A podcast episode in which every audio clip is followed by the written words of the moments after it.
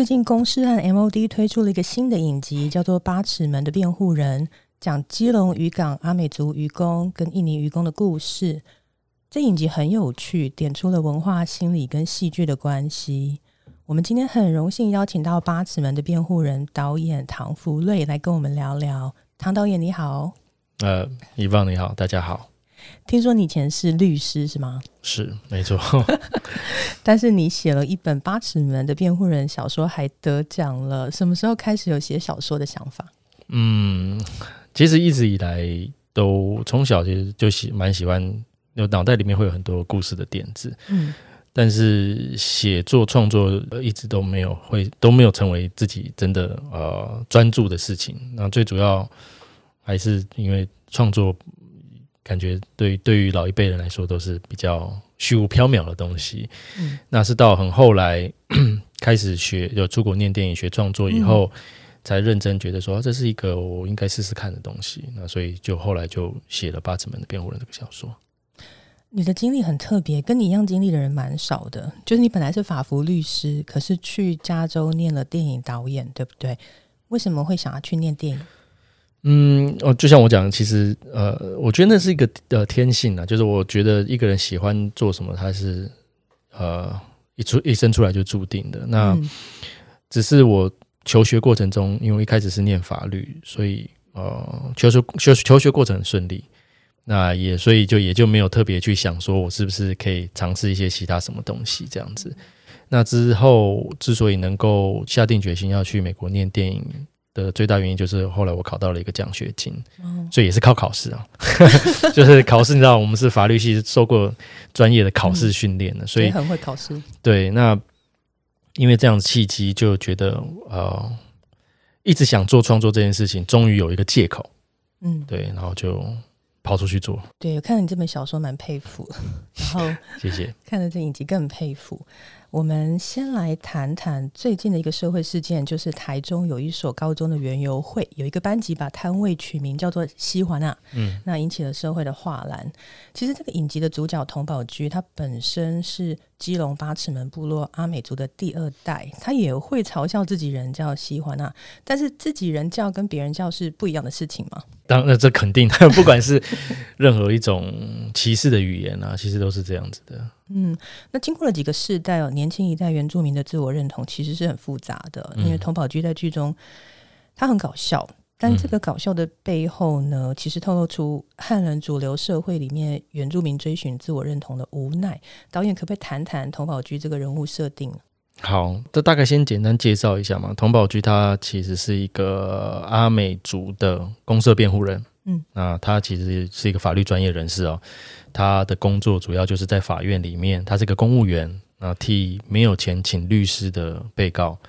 呃，打官司，呃，为他们辩护。你怎么觉得童宝驹好像你？呃，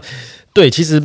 这创作就是这样了，每一个角色都你会放一点自己的东西，自己的影子在里面。那童宝驹他的呃设定是非常矛盾复杂的，就是刚刚呃，以往你有提到嘛，他本身是阿美族，但是他其实。呃，已经脱离部落很久了。他脱离部落很久的最主要的原因，是因为他没有办法认同呃自己族人的一些生活状态等等之类的。那他就试着啊，你知道，力争上游啊，试着。呃，获得一个稳定的工作，然后进入主流社会。嗯，但是可以想见啊，其实这样子的身份的人，其实他是蛮尴尬的。就是他脱离部落很久，所以他回到部落，他没有那个认同感，部落甚至也不会认同他。嗯但是他在汉人的社会、主流社会，他又不一定是他，他也不是有拥有权利的那一些人，所以他始终属于一个不上不下的状态。那他的职业也一样有这样子的特性，因为公社辩护人，我们知道他。是法院的公务员，他不是他不属于检方，那但是他虽然属于院方呢，可是他的工作的内容是要替被告打官司，等于是他也不一定是站在法官的这个立场，他是必须要站在被告的立场，这样子的一个三方的关系，所以他身份也是不上不下，他既不是检方，对于院方来说，他好也好像也也没有办法呃说是一起工作的同事。所以，不管他是他自己的身份也好，他的职业也好，都是一个这么样子刚刚好一个尴尬的在一个位置上面。对我有注意到他一开始的时候很抗拒回部落说母语，然后也不想跟大家一起喝酒，对吗？对。那这其实是对于呃，我们我们在设计故事上会设让主角他是必须要有一个最大的转变，他在这个故事里面经历最大的磨难，到最后故事的尾声，我们看到他做出了改变，变得更好，或者是变得更糟。那之所以会这样子做这样设定，说他一开始有一点点希希望脱离部落，远离部落，呃，更重要的原因是因为这个故事是。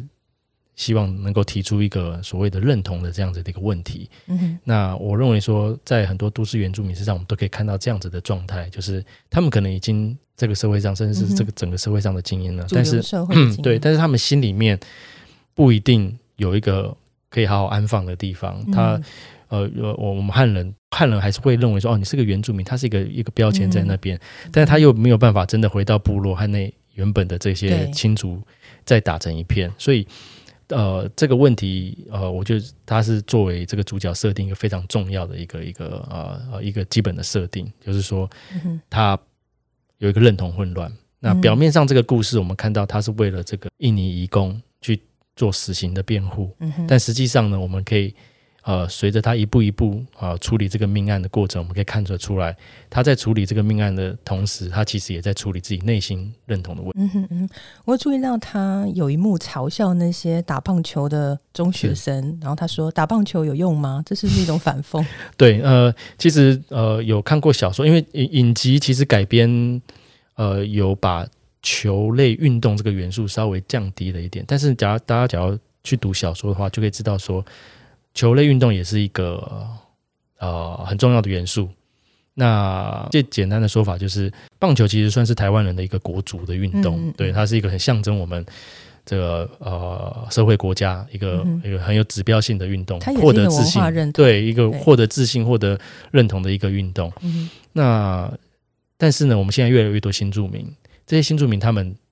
喜欢打什么样的球类呢？在印尼，其实最风行的其实是足球。所以，我在这个故事里面也有设定，这个印尼移工他们呃日常生活，他们他们喜欢的其实是足球的运动。那另外一个就是篮球，篮球其实是我们主角通宝驹他我们看到他最喜欢的一个运动。那但是最后在故事也有说明，就是他为什么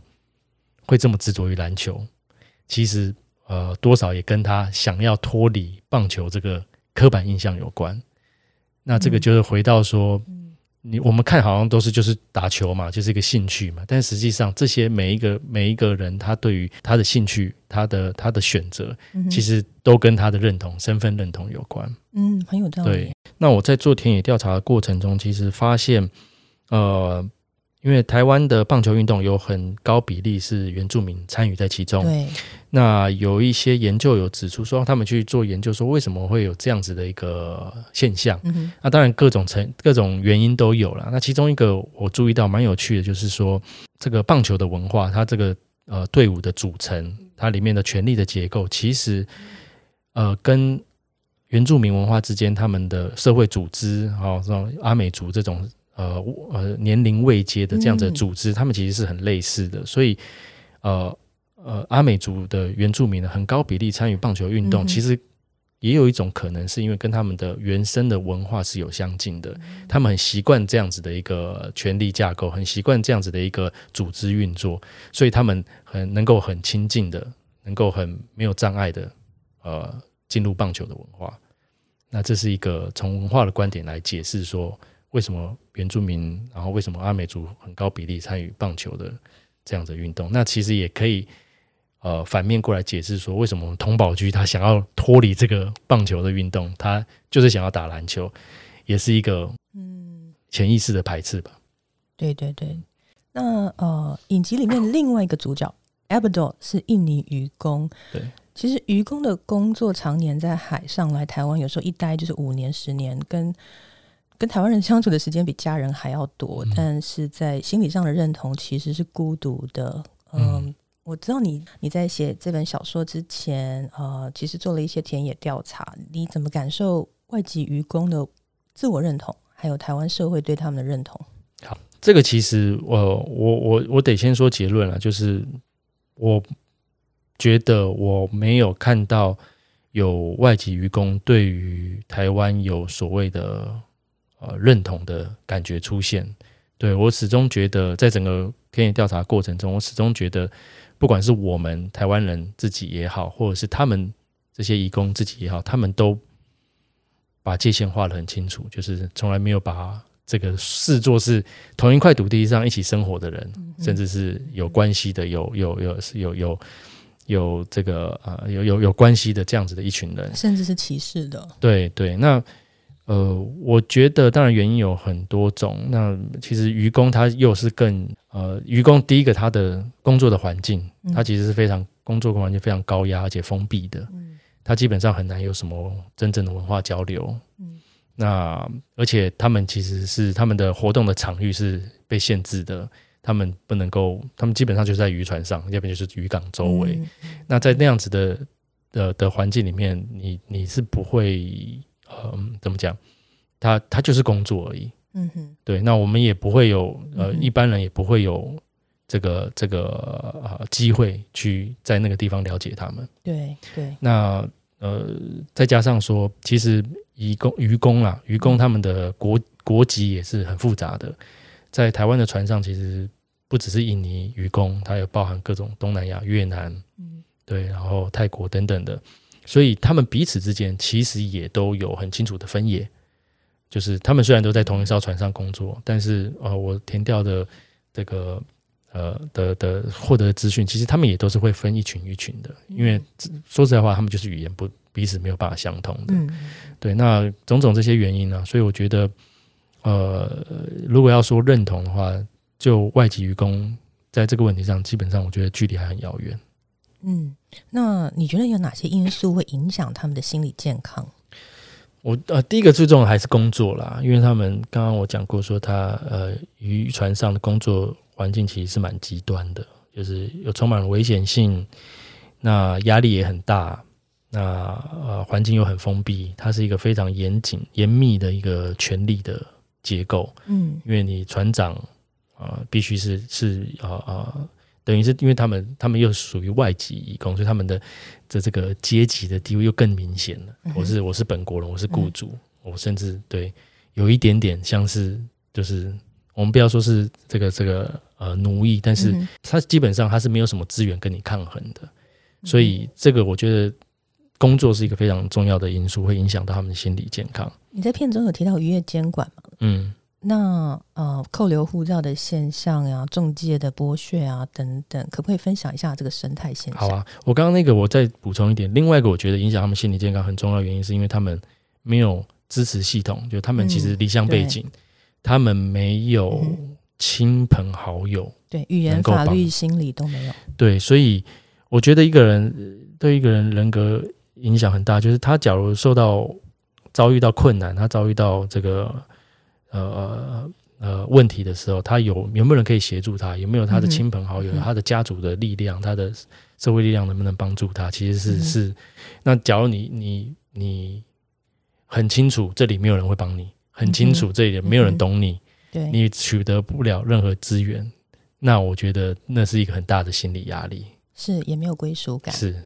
渔业监管对渔业监管的生态现象。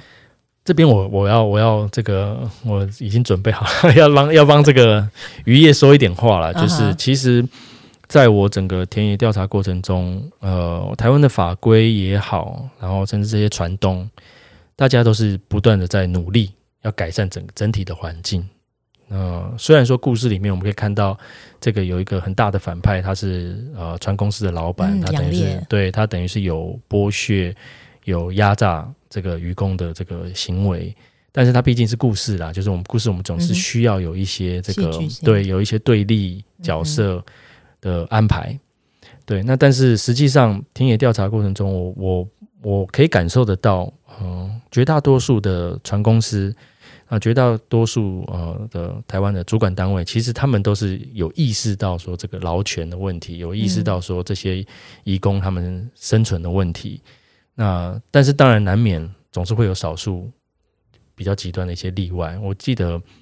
我小时候有一次类类也是讲座之类的。那讲座结束之后，有一个现场的读者他跑过来跟我分享，他说他的们家里面就是船业，就是对父亲就是跑船的。嗯，那他可以，他可以完全感同身受，说小说里面写到关于这个渔业一些比较黑暗的东西。但是他他说他自己的家里面人是非常注意这件事情的。那但是难免总是会有少数不守规矩的，呃，心比较坏的。那所以说，呃，我我自己的观察，渔业监管一个制度不可能完美啊，总是有很多力有未逮，或是还还需要再去补补强的地方。但是劳工权益的问题其实是越来越受到重视嗯，对。而且其实渔业监管它其实是一个国际性的问题啦，不只是台湾政政府自己的这个管控，嗯，也会受到很多国际之间的压力。嗯，那这个东西其实又是你你又是更难去抗衡的，嗯哼。那所以呃，我我我我可以说，就绝大多数大家都还是按照的规矩在进行。嗯，所以导演是说你故意把老板拍的很坏，因为我讲故事要好看，必须要反派要够强。你要反派很弱的话，这个故事就不好看。那但是这就势必你必须要做一些取舍啦，就是你填掉的结果跟你最后故事的呈现。你总是要需要有有一个拉扯，说，嗯，我们呃在故事上还是要有故事性在。对对对，嗯，另外一个是船上的语言，因为我有注意到船长郑风群是阿美族人，但是他在船上说的是台语哦，那他转头跟印尼渔工讲话变英语，这很微妙哎。是，就是这当然也是呃，我访访谈一个阿美族的元洋渔工以后，他跟我讲，我才意识到说，哦，这个其实语言是一个。很微妙的东西。那其实，在小说的后记里面，我讲到嘛，就是我在创作开始写这故事，越越越写到最后，就越发现说，就是语言它可以有很多面向去探讨。那一个很重要的就是，你什么时候使用什么语语言，对谁，然后什么样的情况讲什么事情，你的语言的选择，其实呃显示出来你。你们之间的一个权力的关系，对你们的一个文化的认同的关系，你认我我认同我们两个是同一同一挂的，我们会说同样的语言。转头跟另外一群我们认为是呃不同卦的，我们就会说换另外一种语言。甚至我们为了要让其他人不了解我们俩说什么，会说一个更特别的语言。那这其实就是故事里面想要呈现。刚刚有提到说船上的使用的语言的状况，那因为过去很长一段时间这个。在船上主导的、有权力的、当船长的大副的，其实啊很高比例是汉人。嗯哼，所以那个时候的原住民，他们反而就是比较是低阶的渔工，嗯，低阶的劳力。那在船上使用的语言，当然就会是以这个船长他们我们汉人使用的台语、国语为主。嗯哼，那当然，呃，渔业一直一直往下发展，后来现在渐渐的汉人比较少，呃，做船长。现在这些原本的一些原住民。很多很呃很高一部分比例就变成船长，变成大副，但他们这个其实就是他们职业上使用的已经习惯的语言，国台语交杂。那但是当然，好像当他们面对到这个外劳的时候，都面对到移工的时候，他们必须要让他们理解在说什么。有时候就是必须要转换成英语。但是我我访谈的结果是，其实。你在船上待的够久的东南亚的渔工，他们也可以了解一些国语，也可以了解一些台语。嗯，所以等于就是他其实是只要其实语言就是为了沟通嘛。所以国语、台语甚至英语都变成说，呃，这些不同国籍之间他们沟通的方式。那为什么故事里面要设计他们在某个时间点上要讲阿美语呢？那这就是我刚刚有提到说，他们为了要讲一些比较秘密的，不希望让这些移工知道的事情。他们就会转换成自己的主。嗯，也有一幕他在教这些印尼义工，然后打了他们巴掌。但是我想，他们以前大概也是这样被打巴掌对待长大的。那汉人打原住民，原住民打新住民，这是不是一种霸凌的循环？嗯，呃，对，确实是。呃，其实这整个故事就在讲这件事情啊，就是呃。大家如果因为等一下我们会讲到唐英生嘛，唐英生这个命案，其实这故事其实最主要是要想要做个对照，也就是说，过去受到压榨的原住民，现在受到压榨的是哪一群人呢？那当然就是我们比我们比比我们汉人比原住民更弱势的现在的新住民，现在的东南亚的移工。那这个其实它就是它其实是一个循环，没错，它呃。不同的时代有不同的强弱哦，有原住民的意识开始抬头以后，他们渐渐的在这个呃社会上已经取得了呃一定的地位，取得一定一定的权利。那这个很难很难去摆脱说，当你拥有了权利，那当然你需要生存的时候，一你一定是朝着呃比你更弱势的人去运作。那呃，我不觉得他这是一个很奇怪，或是特定族群的问题，它是整个整个社会的结构的问题。是是是，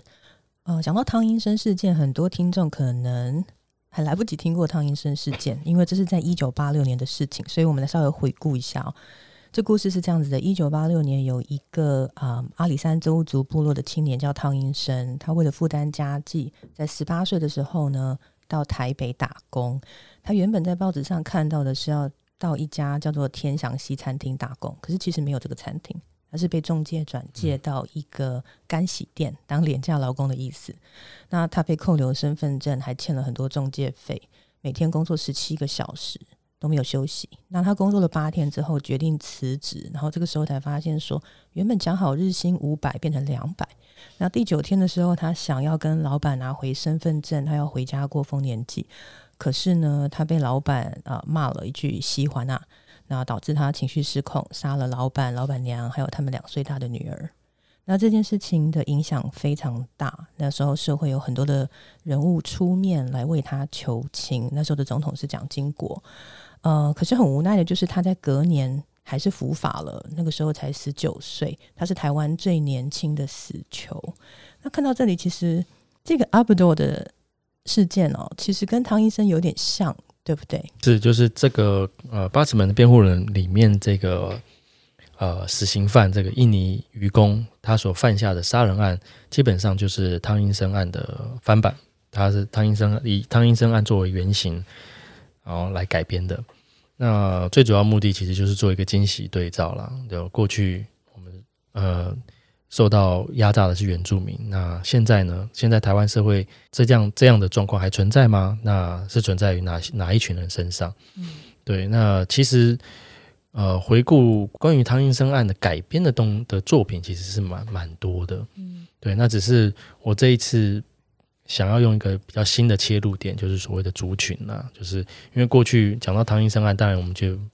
主要的主题都会是在死刑上面，让呃压榨劳工这这件事情上面，但是呃好像没有人曾经用族群的这个角度去来来来分析这件事情。那我我在创作过呃一开始在创作这故事的时候，其实就发现说，其实这是一个很有意义的对照，因为台湾的新住民。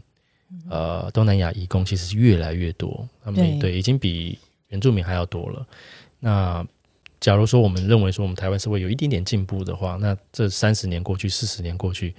呃，事情有改变吗？假如我们还是遇到同样事情的话，我们对他的看法还是一样嘛？就是这故事想要、想要、想要带出来的。嗯，剧中有另外一个关键的角色是丽娜，她是同宝居邻居一个老奶奶的居家看护，来自印尼。嗯。那这个奶奶的儿子会对丽娜性骚扰，然后塞给她一些钱，这样子。对。那这其实常常发生在外籍看护的身上，尤其很越偏远的地区，其实越求助无门。那我也好奇说，呃，以以以他们这个语言的障碍，跟他们对于法律的资源的短缺，这样子算性骚扰？可是如果告上法院的话，会怎么发展？OK，其实呃。先不论身份啦，就是只要是关于这种性犯罪，因为性犯罪在法院上会遇到一个很大的困难，就是它是一个隐蔽性的犯罪，也就是说证据很难取得，尤其是可能发生当下，你呃被害人他还还不知道发生什么事情，他还不知道该怎么样伸张他自己的权利的时候，有些基证有些证据就这样子流失掉了。嗯，所以真的要进入法院，最困难当然还是在于如何证明发生过这件事情。那呃，这个当然是一比较一一般性的这个呃性侵案件在法院上会遇到的问题。那假如是发生在移工身上的话，那他们遇到阻碍又会更多了。第一个当然就是他们语言不通，他们要怎么样解释说明发生了什么事情？对，再来他们知不知道自己有什么权利可以主张，有什么管道、什么资源是他们可以取得的？那其实台湾对于呃近几年啊，对于对于这样子性骚扰、性侵案件的这个法规上的这个进展是非常多的。我们有什么呃性别工作平等法、性别平等教育法、性侵害犯罪防治法、性骚扰防治法等等，其实它是越来越完善的这些法规。但重点是这些移工他们有没有资源，有没有这个意识到说他们也可以求助？那即使是求助之后，他们还必须要面面对更现实的问题，就是。那他的工作怎么办？对他如果告了雇主，那他工作怎么办？他还要回家吗？对，所以呃，对于这义工来说，呃，我们先不说他有上法院权利，他要他要决定要能够做这件事情，他他必须要面对一个很大的牺牲。那这其实呃，又是另外一个故事里面想要呈现的嘛，就是说，呃呃，有一句话说，我们要的是劳动力，来的却是人。对，那因为只要是人的话。我们我们本我们原本以为把这些义工找来，我们就可以解决。我们目的只是解决我们劳动的问题，劳动的缺口。但是没想到他们是一个一个的人，对，那一个个人其实重点就是他们有他们的需求，他们有他们的欲望，他们有他们的的的喜怒哀乐。那性这件事情其实就是一个很明显的例子，就是他们来了，他们会受到什么样的对待？那他们自己的性别需求又怎么样被满足？其实这全部都是非常困难的，非常非常。对，非常庞大的问题。嗯嗯，那谈到法律哦，就是如果是印尼人的话，就会遇到通译的问题。比如说，丽娜是阿布多的呃通译嘛？对。可是呢，台湾的印尼人口有二十五万人，通译却只有四百七十一个人。那有没有导演你原本想说的部分，书上没有说？透过 Lina 在告诉我们什么？其实呃，我书上其实写写的蛮蛮详细的啦，就是说。第一个当然你提到了通译的数量的问题，这是一个很大的缺口哦。一要按照比例算，可能一千个印尼人大概只有一点五个通译。那这个还是以呃他们能够语言相通为前提，因为我们知道印尼它其实是一个千岛之国，它有非常多的少数的民族啊，每个岛上可能使用的方言都无法互相沟通理解。所以，我刚刚说的这个一千人配一点五个通译的前提，就是我们还必须要使用同一种方言才有办法理解啊。那你可以想象说，这一个找到适合的通译，在台湾的法庭上为自己辩护，是一个非常非常困难，几乎是比中乐透、中乐透还要还要低的几率才会发生的事情。所以，呃，Lina 当然就是在凸显这个问题啊，通译的缺口。再来就是说，你不要以为找到了在台湾找到了一个印尼的通译。这个通译他就可以帮你解决所有问题。这个通译他其实要面对非常非常大的心理的压力。对，因为他你可以想象他他离乡背景，然后他看到一个他自己的同乡，他的跟他讲一样话，流一样血液，长得一模一样的人，受到了这个指控，受到了审问。其实你对他会有情感的投射的，你会同情他，你会怜悯他的。但是呢，你作为通译，你又必须要客观真实。的翻译，你不能够乱翻，你乱翻的话就会有伪证罪的问题，所以他又同时又受到了这个法律追诉的压力。那最后呢？最后当然我们还还必须要面对受害者的亲属，关于正义、关于这个道德的审问。因为你替一个死刑犯辩护，其实那其实是你，你不要说他是什么什么种族的，他有没有做？他真的做了？为什么做？他穷凶恶极的情况之下，你要怎么面对？对自己内心对道德、对道、对正义的这样子的一个呃冲突，所以说我们可以想象说，这样子的通义，这样子的外籍通义，他其实压力非常大啊，是非常混乱的。他也会经历很多无力感，因为很多事情是他也无法控制跟改变。是是是是是是，他其实也自己也是弱势的一组啊。对对，他也是被压迫的族群。对，那。我记得你说，你当初写这本小说，你最想讲的东西其实是死刑哦。那从当律师的经验，你看到了什么让你想要讲死刑？其实我，嗯，死刑案件也是不常发生啊，对你很少会接到呃可以判死刑的案子。那当然，我我过去有接过几件。那不过，我之所以想写死刑，也倒也不是因为那那几件死刑案件有什么太大，有什么很大的启发，而是。就是呃，死刑它其实，当我们要判一个人死刑的时候，他其实是在对一个人的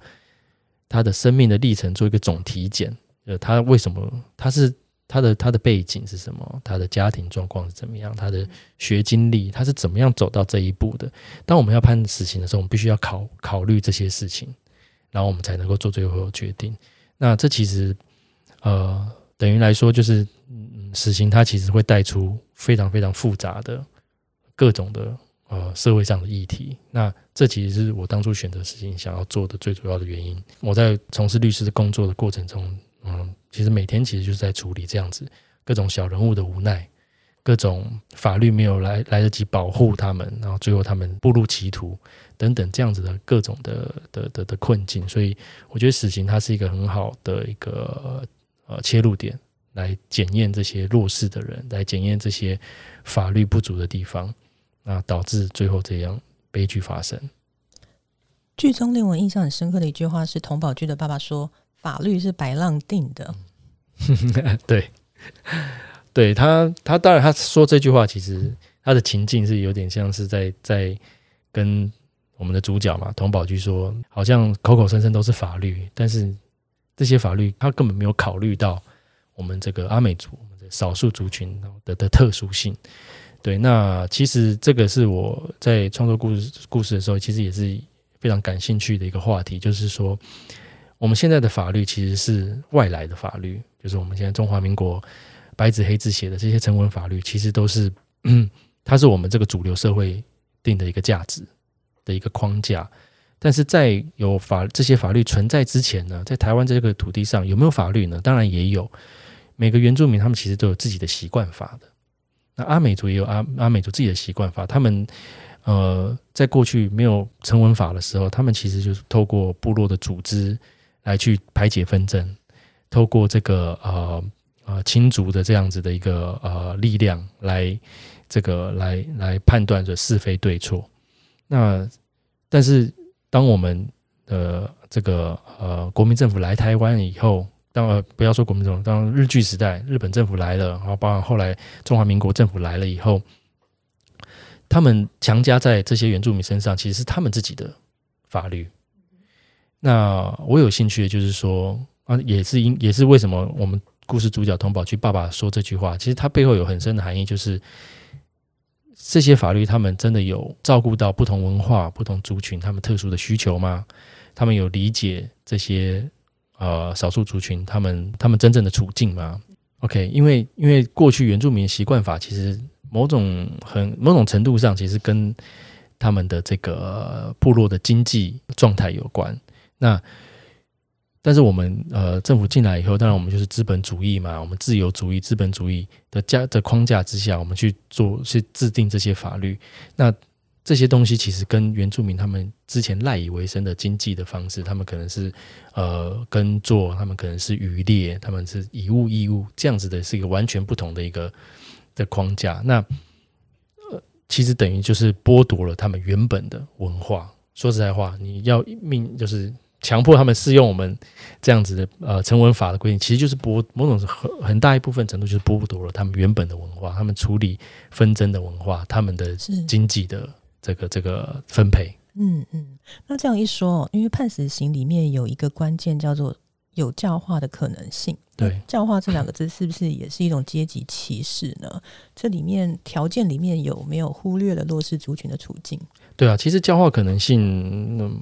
始终是一个很争议的法律的概念啦，因为它它其实蛮模糊的。那 但是，假如从文化的观点来看的话，就像以往你讲的，其实不同文化脉络里面有教化的人长什么模样，其实是对。我觉得，我觉得你有教化，但是不一定美国人觉得你有教化等等之类。我觉得教化确实它在不同文化语境里面会可能甚至是非常不一样的。那假如我们要以一个主流的观点来说，哎，判断你这个人有没有教化，却忽略说他背后他他他人格形成的一个很重要，比如说他的他的文化认同啊，他的成长背景。假如你忽略这个东西的话，所谓的可教化、不可教化，确实就是不可避免的是一种歧视。呃，所以说，呃，回到一开始讲，就是这个故事其实关于这个主角内心的认同问题，也就是。在这个部分上也会很凸显出来，因为当他在处理这一个死刑犯印尼愚公的这个死刑的辩护的时候，大家在讨论可教化的时候，他当然也会反射到他自己过去受到欺压，他自己的不满，他自己的愤怒，到底什么是可教化？这其实是有很深的含义在里面。最后，我们来谈谈拍摄的过程哦，在指导这个影集的过程，你感受到台美文化有哪些地方不一样？哦，其实，其实我在美国主要都是还是参与学生制作了，因为我是在那边念书嘛，所以 不是真的有呃专业实际的剧组的经验，所以我嗯，我可以感受到差异，但是它比较像是就是呃一个习惯的的的差别。那我觉得如果真的要讲的话，呃，最大的差别大概是对于劳工权益的。的的重视程度吧，这好像好像又回到了影集的这个一个主题。对，就是即使是当然，即使是我们呃，我们不要说少数族群，其实一般的汉人，其实很多时候也都是属于被压榨的一群啊。说实在话，我们都是劳工嘛。那我觉得，嗯，我感受到在国外跟在台湾感受到，当然还是对于这个劳权的重视程度。然后，因为国外其实在美国，他们有很完整的工会。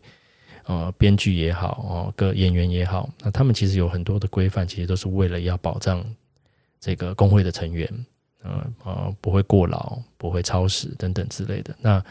台湾呃前阵子也是发生了一些关于这个影呃剧组的一些劳权的问题嘛，那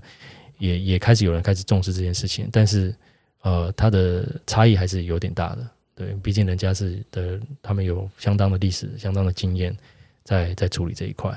你是不是觉得自己是影剧圈的愚公啊？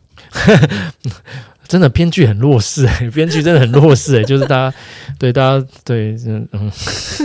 我不好再讲了。总之呢，对，就是当然啊，除了我，我当然不是为自己讲话，就是呃，拍了几次以后就觉得，其实呃，拍戏真的是一个很辛苦的工作，不管是哪一个职位，那不是说真的遇到了什么压榨的事情，而是说。嗯，你会希望说这个产业更好、更健全？那其实呃，所有的作品都是一个一个小小螺丝钉，大家一起合作做出来的。不管他是处于什么样的位置、什么样的角色，所以呃，只只有所有的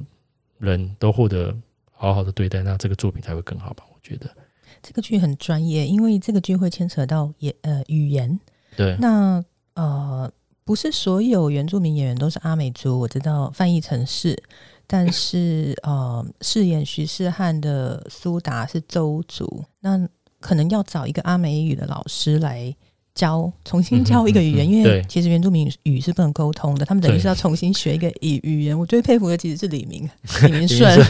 OK，这些语言的反应是什么？呃，基本上他们就对可以感受出来，他们敢怒不敢言呐，就是对你怒吗？呃，对，没有啦，就是当然没有，这是当然是开玩笑，就是呃，其实是很痛苦的，因为呃，等于是重新学一个语言，而且这个语言呢是。呃，甚至可能发音的方式啊，他们的一些的这个这个讲话的用的的的习惯啊，其实是那个肌肉记忆是完全不一样的，所以呃困难度很高。那但是这边可以分享一个很有趣的事情，就是说李明顺他反而和其他台湾人比起来，他学阿美语更快。那一开始觉得哦哇。顺哥，你是天才啊！就有一种，这这，当然他他，我觉得他的语也有一定的语言天赋，他非常厉害的一个演员。他其实是新加坡人，他是马来西亚的出生的，然后后来入籍新加坡。对，那他他后来自己跟我们说，其实阿美语跟马来语有相似的地方。那他因为他本身是马来西亚出生的，所以他会马来语。那这件事情学阿美这件事情，反而对他来说是，呃，门槛更低的，因为他其实对他来说是某有某种程度的亲近的，这的有有着这个的门槛比较低。那这其实给我一个很大的一个启发啦，就是其实我们啊这些东南亚的朋友们，其实距离不是我们想象那么远的。就是你想想看，一个呃跟台湾其实没什么关系的演员啊，李明顺。他其实他会的语言，其实反而跟我们原生的台湾的原住民其实更亲近的。我们我们好像时常会想象说，他们的文化、他们的信仰、他们的语言跟我们不一样，但是其实我们都是外来者，其实我们都是移民过来的。那有超乎我们想象的关系。南岛语言跟东南亚、跟斐济、跟东加都有一点关系。是啊，对，就是这其实是一个很，就是我很深的一个冲击啊，就是甚至我写完故事都还没有感受到这么紧密的连接，那反而是拍了影集以后觉得说，哦，对，就是确实超乎想象，很多事情是 是有一些你不知道的关联在的。那你在拍戏的过程中有没有自己被感动的一场戏？OK，呃，我现在我前几天看，就我们第八集要最后 final 要把它交出去，前几天看第八集还是很激动啊，想要哭哦。然后我写完小说的时候，自己也是还会去回去翻嘛，然后有时候在翻的时候还是就还是会掉眼泪，然后我老婆就会说：“那不是你自己写的吗？” 但是的，嗯，其实很多戏很多场戏我都我都很有感觉啦。那我觉得最主要是你很理解这些人物他们的痛苦、他们的悲伤、他们的愤怒啊，所以不管你回头看几次，因为你理解，你能够感同身受，所以都还是那个情绪都还是会在。那拍戏过程中，这边可以分享一个呃，我呃一至今还印象深刻、深受感动的戏，就是我们里面有一场是 Lina，就是这个看护义工，她。因为受到了雇主的性骚扰，所以他很心里面很很难过、很害怕、很愤怒，各种情绪在他心里面。那那一场戏就是安排他躲回了自己的房间，一个一个杂物间，摆堆满了杂物，但他就是睡在里面。他躲回了这个杂物间里面，他要做祷告。那那一场戏，我们的计划就是，呃，因为我们有事前有已经先请演员跟这个。穆斯林学习说怎么样他们的这个祷告的方式，因为他们是有一个一个过程、一个仪式的，要讲特定的话，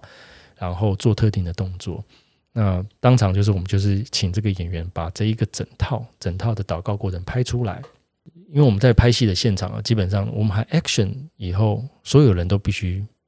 安静不动的，因为我们要现场的收音。那导演的面前会有一个小小的 monitor，就是我们会看摄影机拍了什么，然后就看就观察他的表演，然后随时喊卡，或者是可以可以再继续做调整这样。那那个当下，呃，我我自己后来觉得它是一个宗教的体验，就是说我感受到那个力量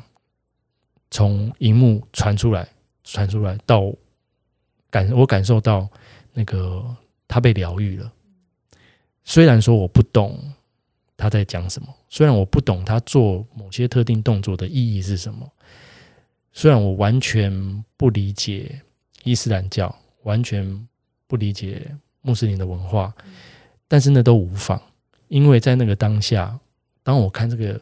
这一个虔诚的穆斯林在做这件事情的时候，我意识到这是我可能是我这一辈子唯一一次这么近距离的、这么亲密的看着他们祷告，然后获得。疗愈，获得这个宗教的力量。那那个当下，我是全部的鸡皮疙瘩是起来的，因为因为我耳机就听着他祷告，他好像就在我耳边讲话，然后他荧幕就在我面前，所以，我我是基本上是一个非常非常靠近他的人。那我觉得，我相信在场所有的剧组人员跟我感受到一样的东西，因为那东西是非常特别、非常美的东西，就是你可以感觉到他获得力量了。他重生了，他获得疗愈了，因为这个东西，我们完全甚至我们完全不了解的东西。那我那个后来我自己觉得说，他其实是让我有一个很大的心得，就是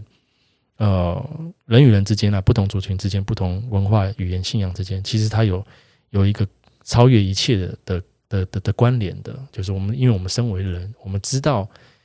什么是痛苦，我们知道什么是悲伤，什么是愤怒。那当我们有这些情绪的时候，我们需要协助，我们需要帮助的时候，宗教其实是一个，是它是一个很一个共同的一个体验。那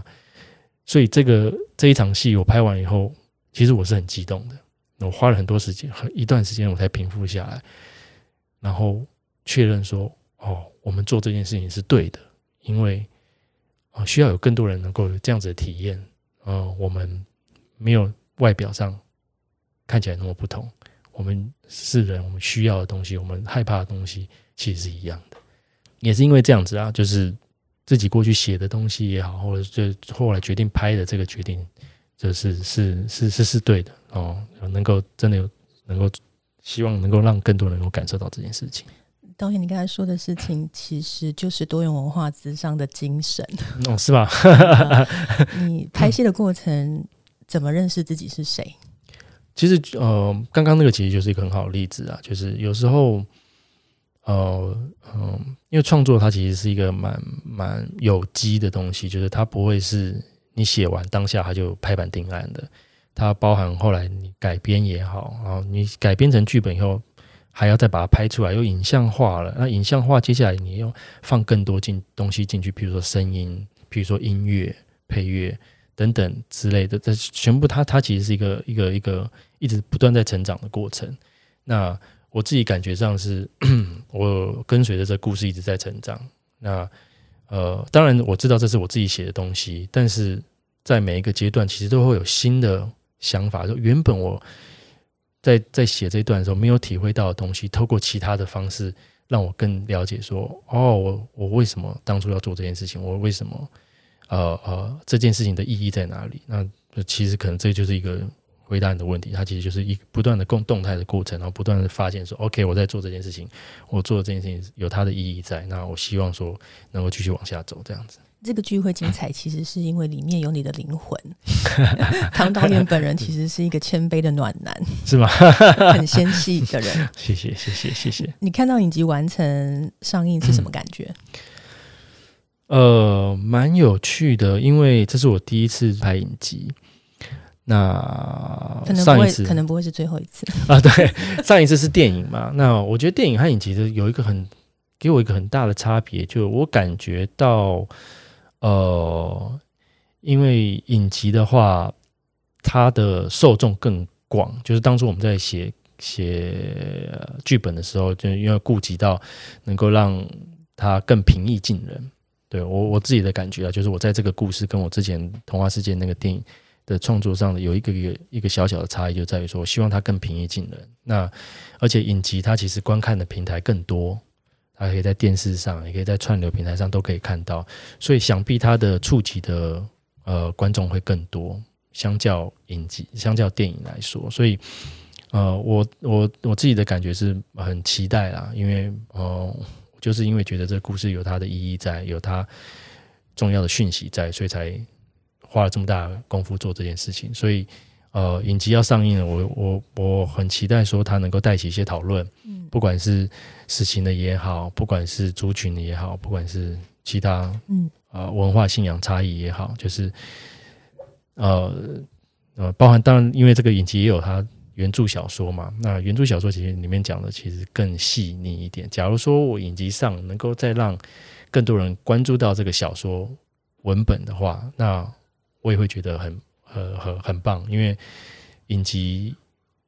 其实没有办法把事情说的很完整、很很很很很细腻，但是小说其实是可以的。那假如说有一个期待啦，假如说影集上映之后，大家能够再回头再去把小说拿出来看一看，了解一下到底那些细节想要传达是什么，那我会觉得嗯很开心。